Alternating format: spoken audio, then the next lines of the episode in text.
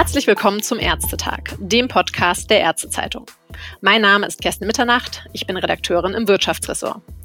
Die Probleme bei der Versorgung von Kindern waren in den letzten Wochen und Monaten immer wieder ein Thema. Sei es, dass Kliniken keine Kapazitäten mehr frei hatten oder es keine Medikamente mehr für die kleinen Patienten gab. Heute spreche ich mit Dr. Vitor Gattinho. Er ist Kinderarzt in einer Gemeinschaftspraxis in Frankfurt, Influencer mit mehr als 450.000 Followern bei Instagram, Podcaster, Gewinner des Deutschen Podcastpreises und Bestsellerautor. Hallo, Herr Gattinho. Schön, dass Sie heute unser Gast sind. Hallo. Vielen Dank für die Einladung. Ja, gerne. Wie haben Sie denn die letzten Wochen und Monaten äh, in der Praxis erlebt?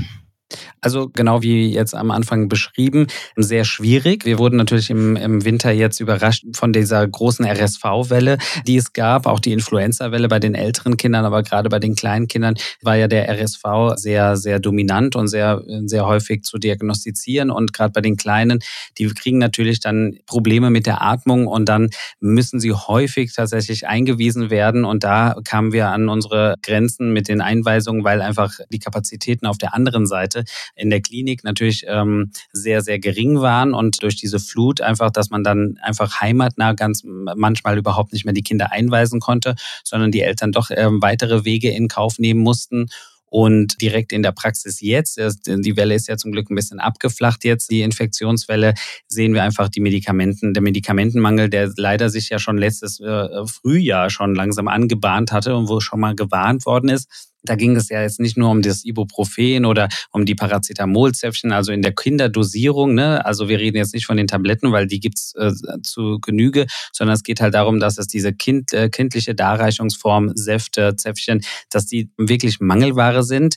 Das ist ein bisschen besser geworden, was diese Antipyretika angeht, aber wir haben einen massiven, wirklich jeden Tag, heute schon wieder, gestern auch in der Praxis. Wir, ich bekomme jeden Tag, kommen die Eltern wieder zurück und jeden Tag gibt es ein anderes Antibiotikum nicht. Wir reden jetzt gar nicht mehr von den Fiebersäften, das geht jetzt zum Glück wieder, aber diese, die Antibiotika, das ist ein großes Problem, weil natürlich wir brauchen für die Kinder Darreichungsformen in Form eines Saftes und das ist wirklich Mangelware. Und die eine Woche gibt es nur das Cefaclor, in dem nächsten gibt es, dann gibt es am nächsten Tag, äh, ist das alles wieder weg. Und wir reden, also wir, ich, wie Sie sagten, wir, ich bin ja in Frankfurt, wir haben jetzt nicht nur eine Apotheke im Dorf, ne, sondern das gibt ganz, ganz viele. Und das ist wirklich, ich habe Eltern, die sagen, ich habe bei 15 Apotheken angerufen und keiner hat diesen einen Saft. Und dann muss man, äh, es gibt dann Alternativen vom Antibiotikum und dann dann selbst die gibt's da nicht. Also jeden Tag muss ich drauf warten, okay, mal gucken, was haben die Apotheken jetzt da und was haben sie nicht. Und das ist wirklich, wirklich eine erstens zusätzliche Belastung äh, des, der Praxis, ne, weil die und auch für die Eltern natürlich, die dann einfach mit einem kranken Kind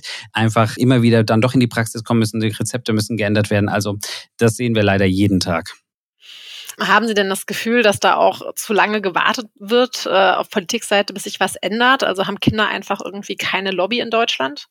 Ja, also das ist, das ist ja klar, dass Kinder keine Lobby haben. Das ist äh, spätestens seit Corona wissen wir das, äh, weil die Gesellschaftsschicht, die am meisten gegängelt worden ist und mit Regeln, sich an Regeln halten mussten, während andere sich nicht mehr an Regeln gehalten haben, waren die Kinder. Und wir sehen ja jetzt die Ergebnisse, die Studien werden ja immer, immer mehr. So groß, so schwerwiegend sind ja die Ergebnisse dieser Studien, die zeigen Depressionen über 50 Prozent mehr bei Kindern und Jugendlichen also depressive Symptome, Anorexie und andere Essstörungen, fast über 60 Prozent mehr geworden bei Jugendlichen. Also äh, das hat natürlich eine Auswirkung so, so groß, dass sogar ein Bundesgesundheitsminister Lauterbach sich dann öffentlich entschuldigt dafür, dass es ein Fehler war, die Schulen so lange zu schließen. Ich sage nur, das, was wir da, da in der Pandemie, was da mit den Kindern gemacht worden ist und jetzt auch so immer so schleifen äh, gelassen wird, alles, das wird sich erst richtig zeigen in einigen Jahren, wenn diese Kinder dann groß sind. Und wie gesagt, man sieht es jetzt auch an den Medikamenten. Es hat sich,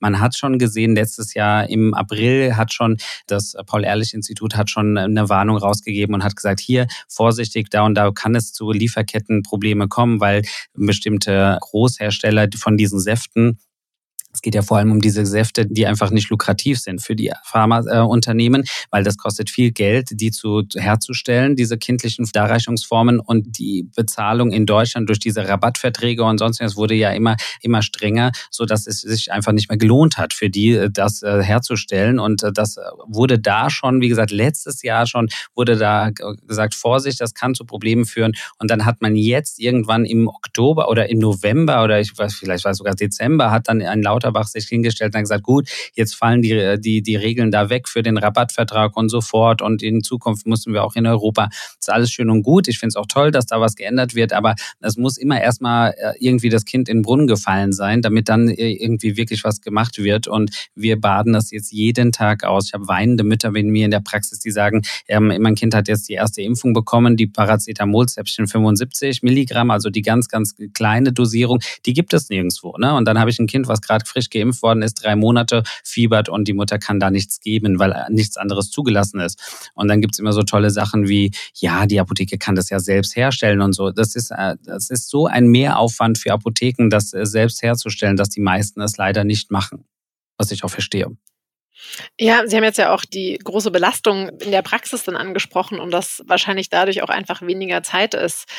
Jetzt haben Sie ja, äh, sind Sie ja nicht nur äh, Kinder in der Praxis, sondern man findet Sie ja auch auf Social Media und Sie haben da ja auch eine große Followerzahl. Merken Sie denn da auch irgendwie die, die Sorgen und Probleme, die Eltern haben, was auch einfach mit der jetzigen Situation zu tun hat? Also, dass auch darüber irgendwie Fragen kommen zu Erkrankungen oder auch zu den Medikamentenproblemen? Ja, also grundsätzlich ist ja diese Community, wir sind ja fast eine halbe Million auf Instagram, ist das äh, so, dass die Eltern, also dass man merkt einfach, da ist ein großer Bedarf an Kinderthemen nochmal besser aufzuklären, sage ich mal von fachlicher Seite, weil irgendwie gefühlt ist ja auch so seit Corona, denkt ja jeder, dass er ein Experte oder eine Expertin ist, wenn er ein Video geguckt hat und muss sich dann auch noch dazu äußern, als wäre ein Experte und das ist immer schwierig. Eltern haben heutzutage sehr verlernt, gute Quellen, also ne, was ist eine gute Quelle ne, für Informationen, was ist keine seriöse Quelle. Irgendwie geht das sehr verloren durch die so durch Social Media und durch das viele Internet einfach.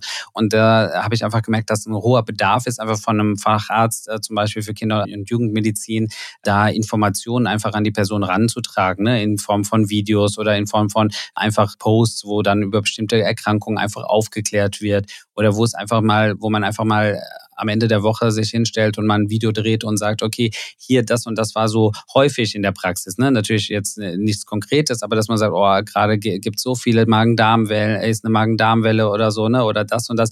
Das beruhigt viele Eltern dann schon, weil sie wissen, okay, das ist jetzt bei meinem Kind nicht irgendwie was ganz Außergewöhnliches. Und einfach, äh, wie gesagt, zu wissen, dass es ein Kinderarzt ist, der da die Informationen weiterbringt und äh, uns informiert, beruhigt viele, als dass wenn sie dann irgendwo auf irgendeiner Seite das ungefiltert dann irgendwo lesen und das gar nicht einordnen können. Ja, das ist richtig. Es gibt ja einfach echt Unmengen an Quellen, die man im Internet findet. Gibt es denn äh, Fragen, die Eltern immer wieder stellen, also die sie quasi täglich im Postfach haben? Ja, also die Klassiker natürlich, also die meisten Fragen kommen natürlich äh, für Eltern, die jetzt gerade irgendwie ein äh, Neugeborenes oder ein Baby haben Vielleicht ist es auch das Erstgeborene.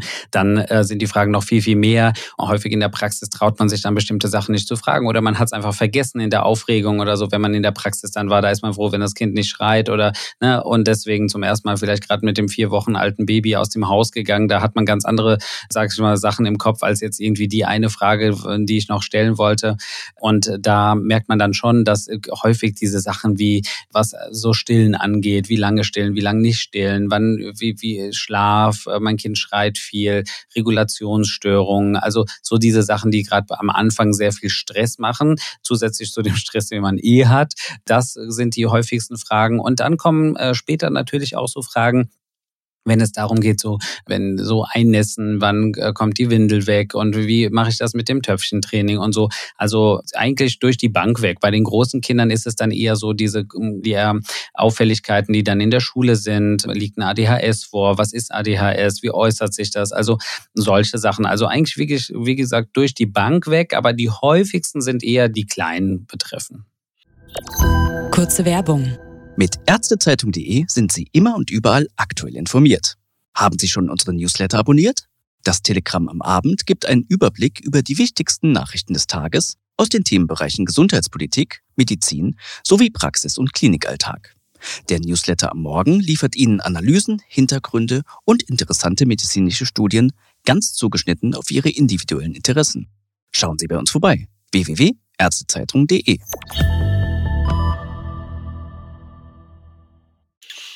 Wenn Sie jetzt so ausführlich berichten, was Sie alles auf Instagram für Fragen beantworten, in welcher Rolle sehen Sie sich denn als Kids Dog, wie Sie sich nennen, im Internet? Ist das so ein bisschen der, ja, wie verlängerter Arm der Praxis, wo Sie immer noch ein bisschen mehr Zeit haben, Sachen ausführlicher zu erklären? Oder wie muss man sich das vorstellen? Ja, also verlängerter Arm der Praxis ist nicht, weil ich bin da nur angestellt und äh, wir haben Aufnahmestopp oder sonstiges. Also da hat man auch keinen Vorteil von und wollen wir auch gar nicht, sondern mir geht es tatsächlich darum, und es gibt ja auch äh, im Internet keine Beratung Beratung. Das wäre ja auch äh, erstens nicht richtig medizinisch und auch nicht legal. Es gibt keine 1 zu 1 Beratung, sondern das ist tatsächlich letztendlich allgemeine Themen einfach medizinisch einfach erklärt. Ich sage immer, ich bin der, der versucht, komplexe Sachen äh, so verständlich äh, rüberzubringen, dass jeder es versteht, egal welchen Bildungsstand er hat, weil das ist manchmal schwierig bei meinen Kolleginnen und Kollegen, muss man sagen. Nicht bei allen, da gibt es ganz tolle, aber es gibt auch ganz viele, die einfach schnell rein der Mutter irgendwas an den Kopf werfen und dann wieder raus und dann hat man, wenn man rauskommt, mehr Fragen. Und ich sage immer, ich bin im Internet wie so eine Zeitschrift, eine gute, eine gute Fachzeitschrift für Eltern, die aber ganz einfach geschrieben ist, dass medizinisch komplexe Themen da einfach gut erklärt werden. Die Zeitschrift, der würde ich auch keine Fragen stellen, konkrete, oder würde nochmal nachfragen, sondern da kann ich mich ein bisschen inspirieren und wenn ich doch irgendwie mehr Infos brauche, dann muss ich mir andere Quellen suchen. Genau so sehe ich mich da ja. Ja, wie sind denn da die Rückmeldungen von Kolleginnen und Kollegen? Ich stelle mir das jetzt so vor, wenn Eltern zum Kinderarzt kommen, sagen, ich habe da aber vom Kids Dog gehört, das ist so und so, dass vielleicht auch nicht jeder begeistert ist. Ähm. Ja, also es ist ich, so viel kriege ich nicht mit, weil natürlich, das liegt daran, dass ich es einfach nicht mitbekomme. Ne? Also ich bekomme manchmal das mit, was die, was die Eltern oder die Follower äh, mir dann einfach so schreiben und sagen, oh, mein Kinderarzt findet dich ganz toll und findet das super, was du machst. Also ich, mir folgen auch einige Kinderärzte. Also es ist durchwachsen. Ne? Ich glaube, es gibt welche, die sagen, oh super, endlich mal einer, der ein bisschen mehr aufklärt und dann äh, kommen die nicht immer mit den gleichen Fragen hier in meine Praxis. Das ist ja schon mal praktischer auch für die.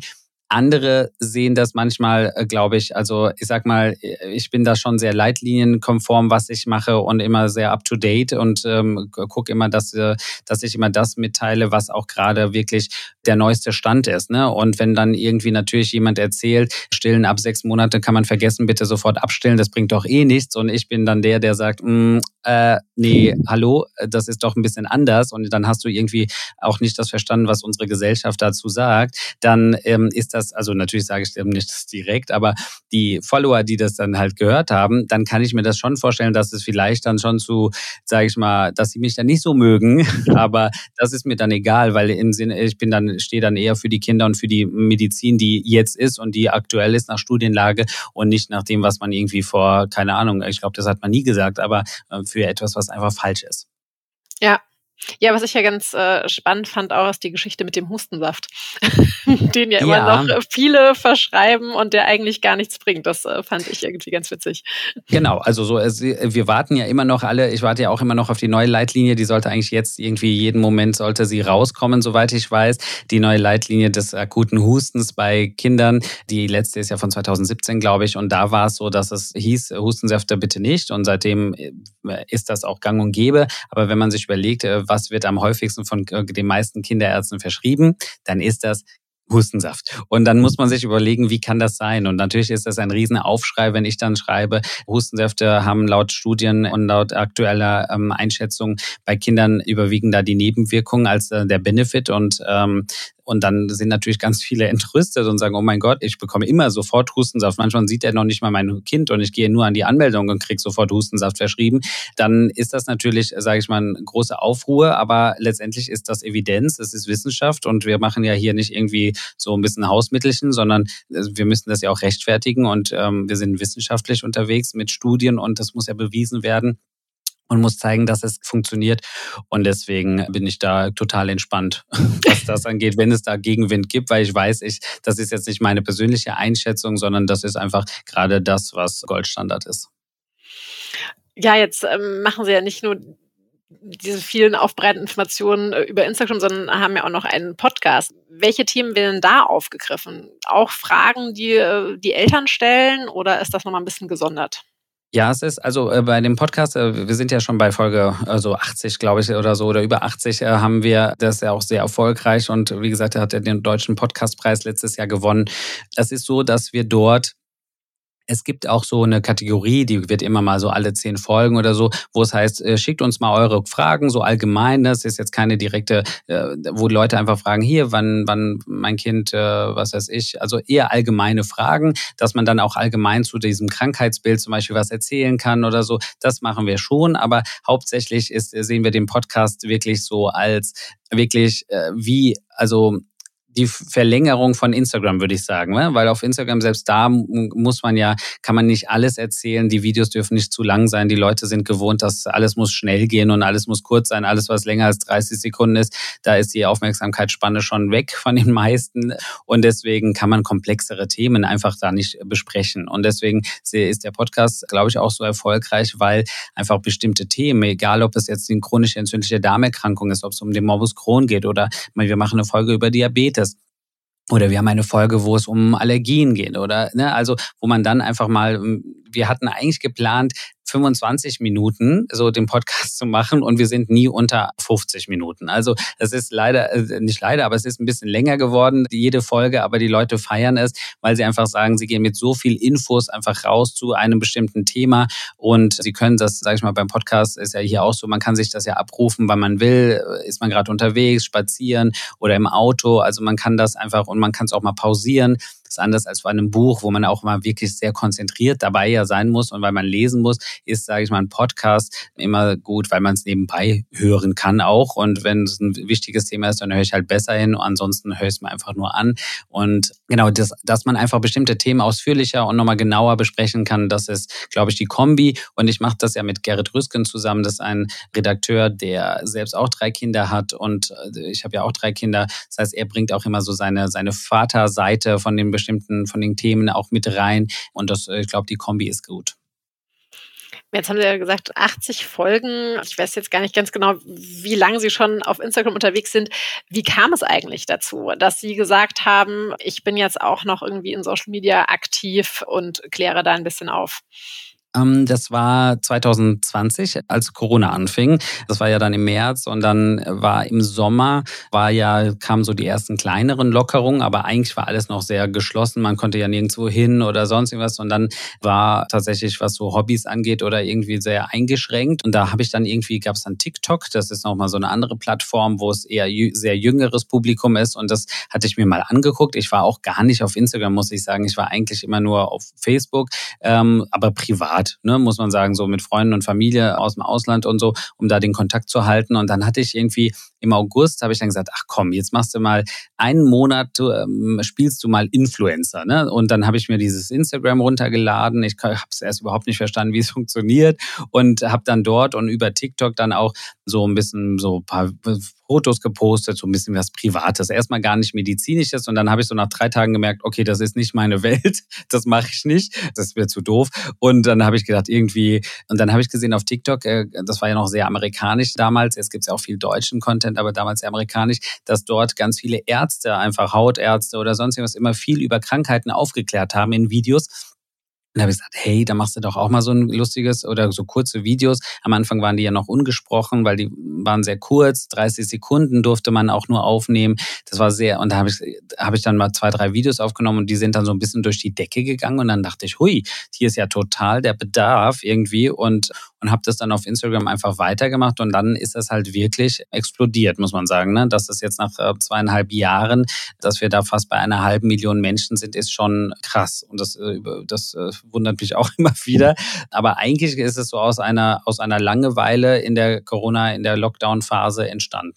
Und dann kam quasi immer noch mehr dazu, also der Podcast und genau so ist das. Ne? Dann, Buch, äh, ja. So ist ja, also erstmal war nur in Anführungszeichen nur Instagram das ist immer größer geworden und dadurch, dass es dann immer größer geworden ist, ähm, haben sich dann halt einfach letztes Jahr, nee, vorletztes Jahr dann die Dann kam Podimo, äh, mit denen wir den Podcast machen, auf mich zu und auf meinen Kollegen hat gesagt, hier, wir würden gerne da mal was machen. Ne? Jetzt gibt's ja, also ich sag mal, ich war für vieles der Vorreiter. Ne? Ich war so einer der ersten Ärzte, die auf Instagram aufgeklärt haben. Jetzt gibt es zum Glück, es gibt einen Internisten, der tolle Sachen macht, der, der Herr Weigel, der Tobias Weigel. Es gibt Gynäkologen, also es gibt ja ganz viele, aber und das ist auch super, dass es so für alle Ecken gibt. Aber damals war, war ich noch sehr alleine. Das war so immer der Vorreiter und auch mit dem Podcast war das so. Ne? Es gab eigentlich kaum medizinischen Podcast. Ne? Das war so, also man hat Podcasts irgendwie lustige Sachen sich angehört oder so oder irgendwie True Crime. Irgendwie jeder hat ja irgendwie so ein irgendwie so ein Kriminalpodcast oder so gehört, aber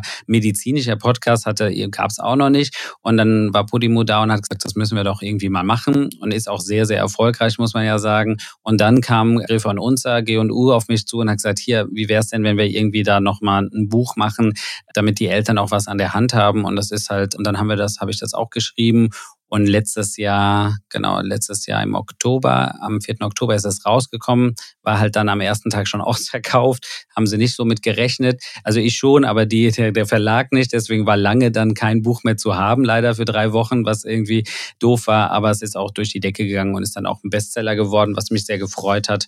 Genau, also so kam eins nach dem anderen. Jetzt äh, der nächste Plan ist, dass eine äh, App geben soll, weil die Eltern gerne einfach suchen nach bestimmten Themen. Auf Instagram kann man nicht suchen. Da gibt's viele Informationen auf meiner Seite, aber man muss sich halt wirklich manchmal stundenlang durchsuchen durch Highlights und Fragerunden und sonst irgendwas. Und deswegen habe ich gesagt, nee, wir müssen das irgendwie verpacken in irgendwie eine Form, wo Eltern auch mal was suchen können oder was eingeben können. Ne? Das soll so ein bisschen so eine Gesundheits-App sein, ohne jetzt Heil, also soll keine Heilwirkung oder sonst irgendwas haben, sondern einfach nur, wo man sich informieren kann. Genau, das wird so in Zukunft dann wahrscheinlich kommen. Ja, wenn man das so hört, scheint der Bedarf bei Eltern ja auf jeden Fall da zu sein nach Informationen. Ja, definitiv ist er da, weil, wie gesagt, im, im Trubel zwischen Husten, Schnupfen, Heiserkeit in der Praxis und das äh, weiß jeder, der in einer Akutpraxis arbeitet, wie viel da einfach los ist, gerade bei Kinderärzten auch. Und dann ist das, ist das so, dass man dann da, häufig, wie gesagt, da die Fragen gar nicht stellen kann und so. Und deswegen ist da die Information und aber wichtig äh, von, von, von Fachpersonal, aber wichtig ist halt auch, dass man, dass man halt auch die Möglichkeit hat, einfach das nachzulesen von einer guten Quelle, wo man, sage ich mal, sich bewusst sein, äh, sich sicher sein kann, dass das einfach jetzt nicht irgendwie, keine Ahnung, irgendwie zusammengetragen aus dem Internet ist, sondern dass es einfach fundiert ist. Ja. Jetzt muss ich ja doch zum Schluss noch fragen, wie schaffen Sie das denn eigentlich alles? Also, Sie arbeiten ja als Kinderarzt, sind auf Social Media unterwegs und haben selbst auch drei Kinder. Wie macht man das im Alltag?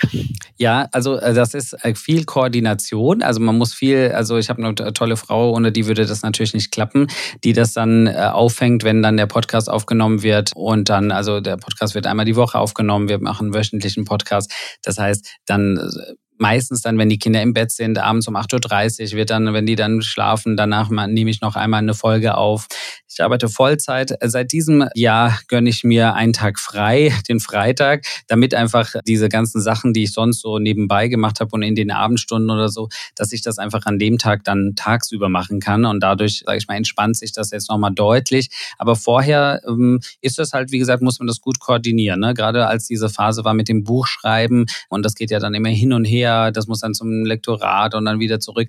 Das ist dann, das war schon sehr belastend, muss man sagen. Da hat mir meine Frau auch wirklich viel, viel äh, den Rücken freigehalten, weil sonst geht das auch gar nicht. Ne? Und die Arbeit lief natürlich weiter. Ich bin Vollzeit angestellt. Das war, ist halt schon Arbeit. Also, aber dafür, sage ich mal, hat man dann ja auch was, dass man ein Buch geschrieben hat, dass das auch so erfolgreich ist oder dass man den Podcast hat, dass Leute den gehen hören, dass Leute einem jedes Mal zurückschreiben und sagen, vielen Dank, das hat mir so geholfen oder du hast mir in so vielen Fragen, habt ihr beide mir da äh, tolle Aufklärung äh, geleistet und ich war dann ganz viel entspannter und vorher war ich sehr ängstlich und jetzt kann ich da viel entspannter und äh, mit meinem Kind umgehen und das ist ja äh, letztendlich perfekt.